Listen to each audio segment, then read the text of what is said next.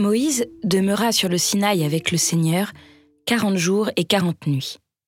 Il ne mangea pas de pain et ne but pas d'eau. Sur les tables de pierre, il écrivit les paroles de l'Alliance, les dix paroles. Lorsque Moïse descendit de la montagne du Sinaï, ayant en main les deux tables du témoignage, il ne savait pas que son visage rayonnait de lumière depuis qu'il avait parlé avec le Seigneur. Aaron et tous les fils d'Israël virent arriver Moïse. Son visage rayonnait. Comme il n'osait pas s'approcher, Moïse les appela. Aaron et tous les chefs de la communauté vinrent alors vers lui et il leur adressa la parole.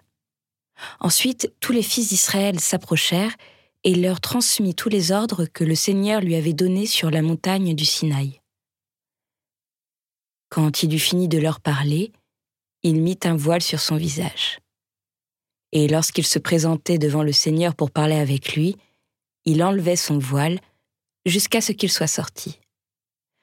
Alors, il transmettait aux fils d'Israël les ordres qu'il avait reçus, et les fils d'Israël voyaient rayonner son visage.